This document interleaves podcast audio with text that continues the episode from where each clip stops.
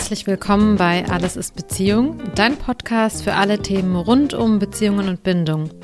Ich bin Maren Schlenker, deine Coach für gesunde Beziehungen.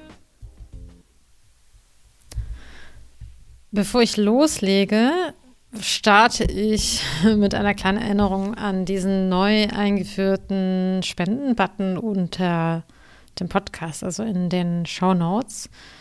Ich freue mich, wenn du was dazu beitragen möchtest, dass dieser Podcast auch weiter bestehen kann. Und ähm, du kannst das über eine Spende tun. Du kannst es aber zum Beispiel auch machen, indem du einfach eine Bewertung hinterlässt. Da würde ich mich sehr drüber freuen. Das Thema, das ich heute ausgewählt habe, habe ich bestimmt schon in irgendeiner Podcast-Folge auch angesprochen schon mal erwähnt. Äh, du hast es ja, du hast ja am Titel gesehen, worum es geht. Ähm, ich habe aber, glaube ich, noch nie ganz so ausführlich drüber gesprochen. Heute geht es um das beliebte Retterthema, beziehungsweise über die Tatsache, dass du deinen Partner oder deine Partnerin nicht aus seinem oder ihrem Leid retten oder befreien kannst und schon gar nicht musst, aber auch nicht kannst. Ich weiß, dass viele von euch denken oder vielleicht schon mal gedacht haben, sie könnten das. Mm, und das ist auch so, ja, das, was ein sehr empathischer und verständnisvoller Mensch nun mal tut. Also das ist, das ist, was man tut, wenn man empathisch ist. Ja, dass man andere Menschen rettet, dass man ihnen hilft, dass das was sehr Ehrenhaftes ist weil es, es, muss ja irgendjemand da sein, damit dieser Mensch, der da Probleme hat, nicht komplett alleine ist. Also das ist die Sichtweise, die wir als empathische Menschen oft haben. Und sehr verständnisvolle Menschen, äh, die wir auch in Beziehungen hineintragen. Und ich werde diese Sichtweise heute etwas herausfordern. Also wenn du so denkst, werde ich dich herausfordern. Und ich weiß natürlich und ich bin fest davon überzeugt, dass jeder Mensch Liebe verdient hat, dass Menschen oft nicht so meinen, was sie sagen oder oft sagen, sie meinen es nicht so, wenn sie sich irgendwie daneben verhalten. Ich weiß, dass Menschen beteuern und bereuen, was sie tun. Ich höre oft, dass ein Partner, eine Partnerin sagt, ich will an mir arbeiten, ich werde mich verändern, ich will das wirklich in den Griff bekommen. Und natürlich weiß ich auch, dass wir Menschen nicht einfach ausschließen können, weil sie psychische Probleme haben oder irgendwas, woran sie zu knabbern haben, irgendein Päckchen. Also, das ist mir schon alles klar. Ich kenne all die Ansichten und Argumente und Aussagen und die haben natürlich ihre Berechtigung. Also wenn zu mir jemand kommt und sagt, ja, aber ich, ich kann doch nicht den Menschen einfach fallen lassen oder ausschließen oder ähm, der hat doch auch Liebe verdient. Ja, ich, also klar, hat er auch Liebe verdient. Und trotzdem bleibe ich dabei, dass du nicht dazu da bist, deinen Partner zu retten. Ich würde sagen, das sind Anteile in dir, die sich zur Aufgabe gemacht haben, jemand anderen zu retten, um Liebe zu bekommen. Das Problem ist aber, dass das immer die Beziehung in Schieflage bringen wird. Da herrscht keine Augenhöhe mehr. Also wenn du anfängst, dich um deinen Partner zu kümmern, wie eine Mutter sich um ihr Kind kümmert, verliert das die Augenhöhe. Du kannst natürlich Verständnis für die Probleme deines Partners haben, aber lösen muss er sie selbst. Also man kann ganz viel Mitgefühl mit jemandem haben, aber die Person muss ihre Themen selbst auf die Reihe kriegen. Natürlich gerne mit Hilfe von einer anderen Person, aber das ist nicht, das wird nicht innerhalb der Beziehung gelöst. Also die Hauptsache ist äh, nicht durch dich auch wenn du super mitfühlend, verständnisvoll und empathisch bist. Und wir sprechen jetzt hier ja von massiven Problemen, nicht von äh, sowas wie ich, ähm, ich möchte meinen Job wechseln. Ja, also sowas bespricht man natürlich schon in der Beziehung, aber ich spreche von großen Problemen. Probleme, die ganz viel mit der Beziehung machen oder die auch viel Leid in die Beziehung tragen. Also was meine ich damit? Ich, spreche von Dingen wie Depression oder ein Suchtproblem und die Folgeprobleme von Suchtproblemen oder eine Persönlichkeitsstörung. Das ist viel zu viel Bürde auf der Beziehung und sorgt irgendwann dafür, dass, dass man vor die Hunde geht, dass man total ausgelaugt ist und dann geht die Anziehung verloren, dann geht der Respekt verloren und es wäre aber eigentlich total erwachsen und großartig, wenn der Partner sich mit solchen Problemen Hilfe holt, also externe Hilfe, und du ihn oder sie dabei unterstützt, dass er sich Hilfe holt und dass er dort einen Ort hat, wo er Dinge besprechen kann. Also das wäre die Art von Unterstützung, die ich für gesund halte in Beziehungen. Also ich hoffe, ihr erkennt den Unterschied wir wollen in gesunden Partnerschaften keine starken Abhängigkeiten. Jetzt habe ich gedacht, keine Abhängigkeiten. Das stimmt natürlich auch nicht so ganz. Also man muss mit diesem Begriff so ein bisschen vorsichtig sein. Für Menschen, die zu Abhängigkeiten tendieren, würde ich sagen, keine Abhängigkeiten. Aber natürlich besteht immer eine gewisse Art von Abhängigkeit dort, wo eine Beziehung ist. Also so ein, so ein bisschen emotionale Abhängigkeit äh, herrscht in jeder Verbindung mehr oder weniger. Aber nicht in der Form, dass man emotional auf das Verhalten des anderen angewiesen ist. Also, dass du den Zuspruch für deinen Selbstwert brauchst, dass du, dass du äh, deine, die Stabilisierung deines Selbstwertes aus dem anderen ziehst. Ja, weil du dich ohne ihn oder sie komplett verloren fühlen würdest. Oder in der Form, dass du abhängig wirst von den Reaktionen des anderen. Das ist auch das, was zu emotionaler Abhängigkeit gehört. Also wie reagiert die andere Person? Reagiert sie gut, geht es mir gut? Reagiert sie schlecht, geht es mir schlecht? Also sowas wollen, wollen wir nicht in gesunden Beziehungen. Also es hat da äh, eigentlich, hat da nichts verloren, sozusagen. Und ähm, zu mir kommen schon auch häufig Menschen, die so eine Vorstellung haben, wie ich muss ihn oder sie nur genug lieben und dann merkt der andere, was wahre Liebe ist. Dann macht er oder sie endlich eine schöne Erfahrung und wird sich vielleicht anders verhalten, wird vielleicht geheilt werden. Also so als könnte ich der Überbringer der wahren Liebe sein, damit der andere endlich seine Verletzungen durch mich heilen kann. Oder damit er sich durch meine Taten ihm gegenüber endlich mir gegenüber anders verhalten kann. Dann kann er sich vielleicht zu mir bekennen, endlich Ja sagen zu der Beziehung, sich endlich binden oder vielleicht kann er mir dann mehr Freiheit geben, wenn es ein sehr eifersüchtiger Mensch ist, ja, weil er dann merkt, aha, bei mir ist er sicher, ich, er hat keinen Grund mit zu misstrauen. Oder so als Kernaussage, dann wird er oder sie endlich irgendwie so sein, wie ich das gerne hätte, wie ich das jetzt bräuchte. Dafür muss ich ihn einfach nur genug lieben. Ihr kennt es vielleicht. Und das ist aber Quatsch. Also du kannst jemanden nicht aus seinem eigenen Leid oder Elend herauslieben. Es geht nicht. Ich sage das ganz deutlich an der Stelle. Die Person muss diese Arbeit wirklich selbst machen.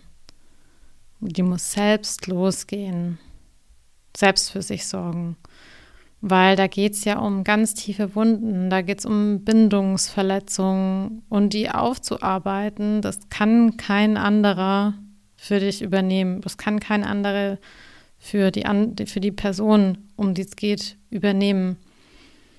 Wenn das so wäre, wäre es ja leicht. also dann, äh, dann wäre das ja irgendwie schnell erledigt.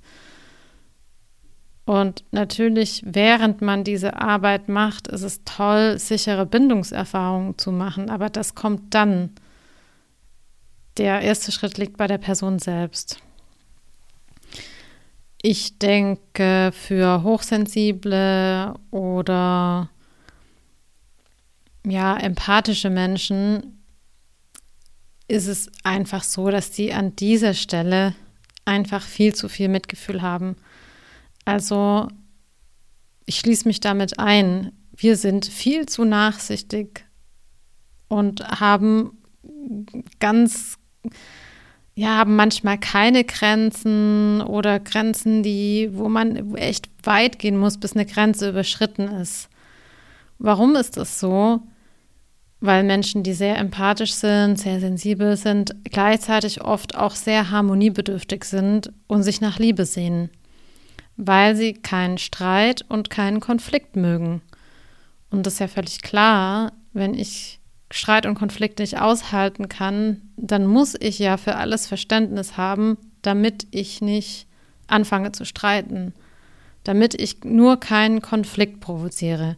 Dann muss ich angepasst sein und muss meine Bedürfnisse um die des Partners herumlegen. Ja, also ich, ich bin dann so wie jemand, der sich äh, in alle Richtungen anpasst, nur damit es zu keinem Streit kommt. Und meistens können Empathen das besonders gut, weil das ja auch das ist, was sie in ihrer Kindheit gelernt haben. Also das ist das gleiche Muster wie das, was sie in der Kindheit gelernt haben, wenden sie später an. Und das ist auch dann das Verständnis von Liebe, was dort geprägt wurde also was Liebe bedeutet. Es gibt aber einfach auch eine gesunde Grenze für dieses hohe Maß an Mitgefühl. Also wenn du jetzt dachtest, man kann nicht genug Mitgefühl haben, na natürlich. Ähm, also es gibt auch zu viel an Mitgefühl, nämlich dort, wo es sich um dysfunktionale Muster handelt oder wo wir in Kontakt mit dysfunktionalen Mustern kommen. Das heißt also ähm, ganz konkret dort, wo Manipulation stattfindet, wo wir Aggression erleben, wo wir Abwertung erleben, wo wir psychische oder physische Gewalt erleben und eben eigentlich bei jedem Verhalten, das uns einfach nicht gut tut. Dort braucht es nicht unbedingt Empathie, sondern Abgrenzung oder beides. Ja, das kann ja auch beides nebeneinander bestehen. Die Empathie kann ein Mensch, der irgendwie jetzt psychische Probleme hat, auf jeden Fall in Therapie bekommen. Also so jemand ist ja nicht verloren, nur weil ihr eure Grenzen zieht. Aber so, ich sage jetzt mal, als Gegenüber des alltäglichen Lebens, also zum Beispiel als Partner oder als Mitarbeiter, ist es super wichtig, an solchen Stellen Grenzen aufzuzeigen. Weil sonst passiert es natürlich ganz leicht, dass jemand auch diese Grenze immer wieder austestet.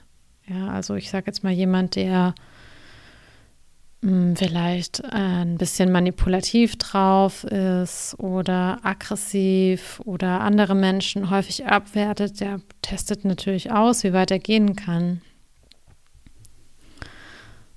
Und das bedeutet also immer dann, wenn euch dieser mitfühlende Teil hm, oder wenn in euch dieser mitfühlende Teil aufkommt, ja, wenn, wenn ihr merkt, ah, jetzt springt wieder dieses, die, ja, dieser Retter an, dieser ganz empathische Teil in euch, dann fragt euch mal, ob das gerade wirklich angemessen ist.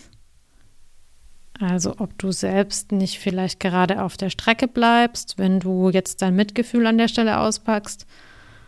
Frag dich, wie es dir insgesamt mit dieser Person geht, mit der Beziehung und frag dich auch, was in dir jetzt unbedingt mitfühlen sein will. Und schau mal, ob du es hinkriegst, die Situation von außen zu betrachten. Also wie sieht das eigentlich so von außen aus? Wie würde das für jemanden, der euch gerade beobachtet, wirken? Also frag dich, was ist hier gerade wirklich das Richtige? Und ich glaube schon, dass es so eine Instanz in dir gibt, die das beurteilen kann. Unabhängig von den Emotionen, die du da gerade hast, die da hochkommen. Ein Partner, der dir gut tut, der gesund für dich ist, der sich sicher binden kann, kann sich auch um sich selbst kümmern und muss nicht von dir gerettet werden. So jemand versteht, was gesunde Abgrenzung ist und also wirft sich zum einen nicht selbst kopflos in die Beziehung hinein und gibt sich dafür auf und gibt sich für dich auf und versucht dich zu retten und erwartet es auf der anderen Seite aber auch nicht von dir als Gegenüber, sondern weist dich vielleicht sogar darauf hin, wo, wo eine Grenze ist. Und ähm, also in gesunden Beziehungen ist die Lage ja sowieso auch nochmal so ein bisschen anders.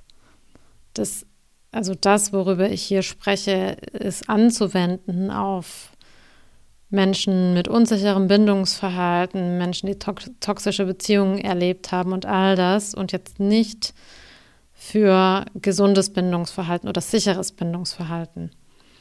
Also nur um das an der Stelle auch nochmal zu verdeutlichen. Und äh, jetzt schau doch mal, was es mit dir macht, wenn ich dir sage, du wirst nicht als Retter oder Retterin gebraucht.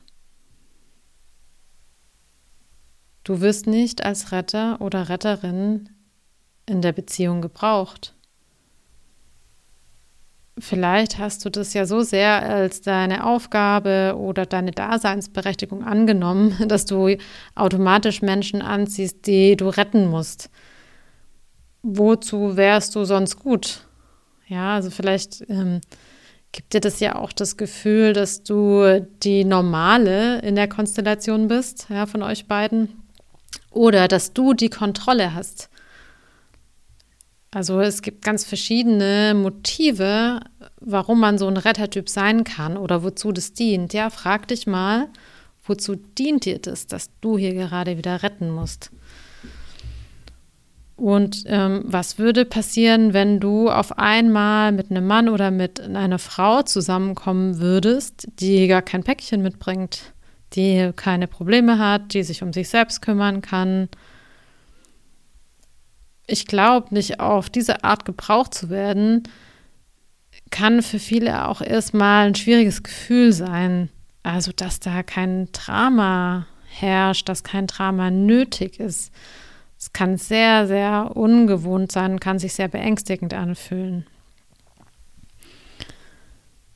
Und also was bedeutet retten überhaupt? Ich glaube, auch an der Stelle ist vielen Menschen das vielleicht auch gar nicht klar, dass sie so einen Anteil haben oder dass ihr Anteil sehr stark ist.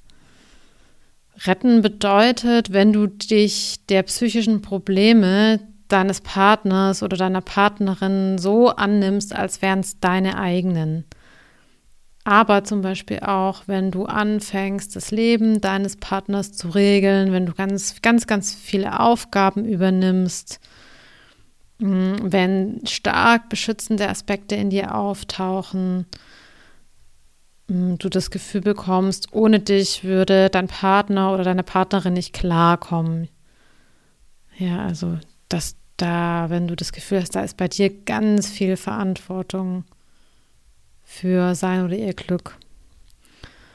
Wenn sowas mal eine Phase ist und sowas auch wechselseitig passieren kann und es aber auch ganz normale Zeiten dazwischen gibt, würde ich da nichts dagegen sagen. Wenn das aber eher so eine Art Dauerzustand ist, und jetzt egal, ob jemand sagt, das ist eine Phase, aber wenn du feststellst, das ist eigentlich die ganze Zeit so, dann kommen wir wieder in so einen Bereich von Abhängigkeiten, wo wir von Abhängigkeiten sprechen.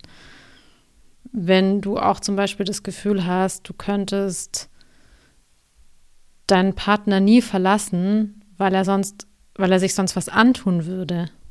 ja, wenn auch so Gedanken in dir auftauchen, dann ist es schon bedenklich. Mm. Was mir auch oft begegnet, jetzt so für die lieben Männer unter euch, dass äh, viele Männer sowas haben wie, ähm, ich bin verantwortlich für das Glück der Frau, ich muss für sie sorgen, ich muss für sie da sein, ich muss sie glücklich machen. Und wenn sie mit Problemen zu mir kommt, muss ich es lösen. Und das erinnert mich immer so ein bisschen, also ich frage dann immer nach, ja, wie war denn das Verhältnis zur Mama früher? Und ich muss dann immer so dran denken, ja, also da ist was übrig von, ich muss Mutti retten, vielleicht weil Papa nicht da ist oder vielleicht weil Papa viel zu beschäftigt ist. Ich muss für Mutti da sein. Ja, ähm, also dieser Anteil kommt damit rein und das überträgt sich dann oft auch auf Beziehungen, auf die Frauen. Also dieses Gefühl für die Frau verantwortlich zu sein. Aber Liebe ist freiwillig. Und alles, was von Abhängigkeiten geprägt ist, weil jemand ohne den anderen nicht kann oder weil jemand sich für den anderen aufopfern will oder vielleicht zwanghaft immer wieder an den anderen denkt, zwanghaft immer an die Beziehung denkt und damit beschäftigt ist, was da jetzt gerade los ist, das ist nicht freiwillig. Also da gibt es einen inneren Zwang und keine innere Entscheidungsmöglichkeit, sich jetzt auch mal komplett mit was anderem zu beschäftigen. Das ist wie ein innerer Druck, dass man sich permanent um die Beziehung oder den anderen kreist. Und ich würde das, wenn überhaupt, als sehr abhängige Liebe bezeichnen. Und du bist ja, wenn wir jetzt von Liebe sprechen, du bist niemandem für seine Liebe irgendwas schuldig. Also man liebt, weil man liebt.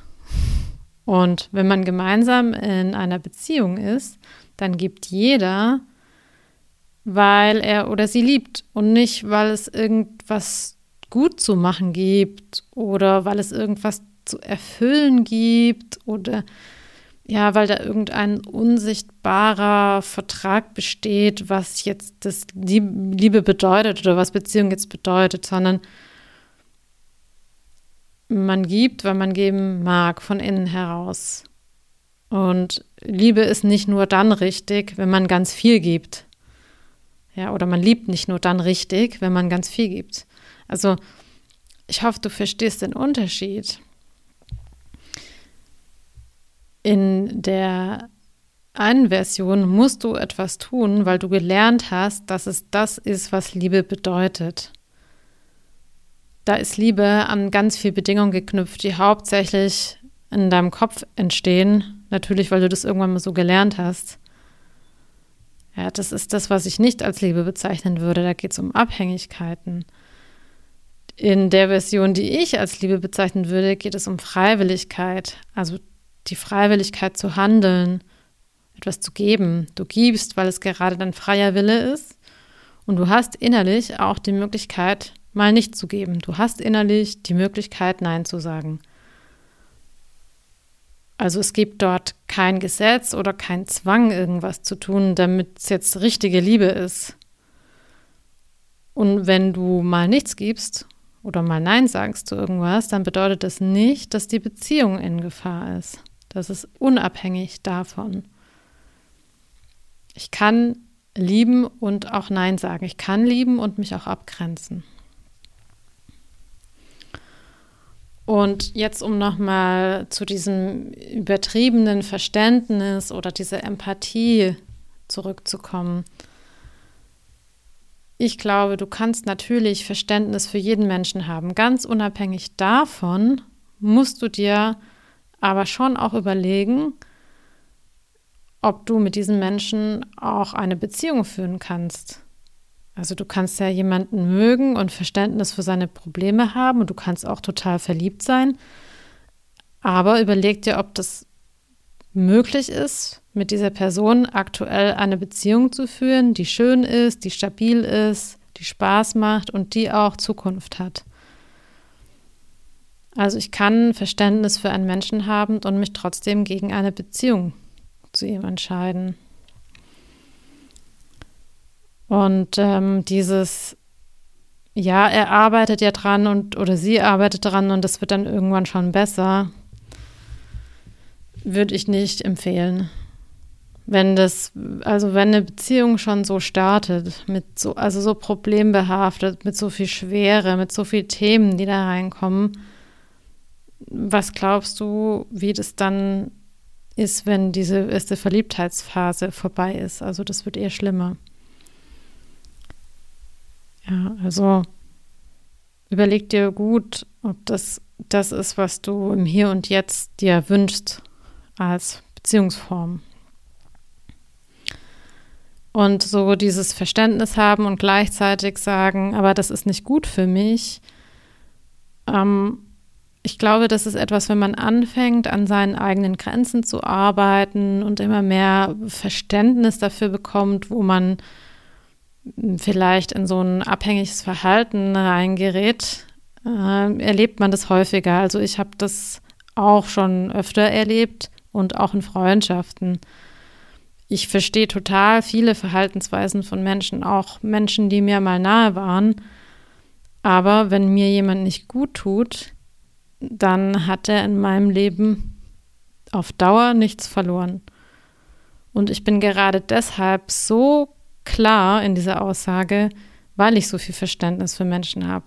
Weil ich genau deshalb diese Abgrenzung brauche, damit ich Menschen in meine Nähe lasse, die mir wirklich gut tun, die es auch wirklich gut mit mir meinen. Also gerade weil ich dieses Verständnis habe, brauche ich gleichzeitig die Abgrenzung. Hm, wie kannst du also rauskommen, wenn du merkst, das fällt dir einfach total schwer, äh, Nein zu sagen oder nicht für die Person da zu sein oder nicht in dieses Mitgefühl immer reinzufallen.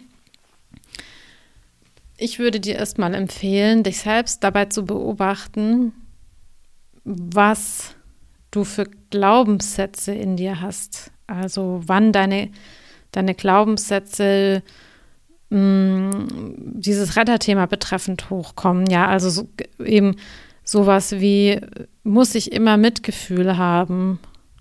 Oder was bedeutet Liebe? Was bedeutet es für jemanden wirklich da zu sein? Also schau mal, was für Glaubenssätze du da hast. Was glaubst du, was Liebe ist? Was hast du vielleicht vorgelebt bekommen, was Liebe ist?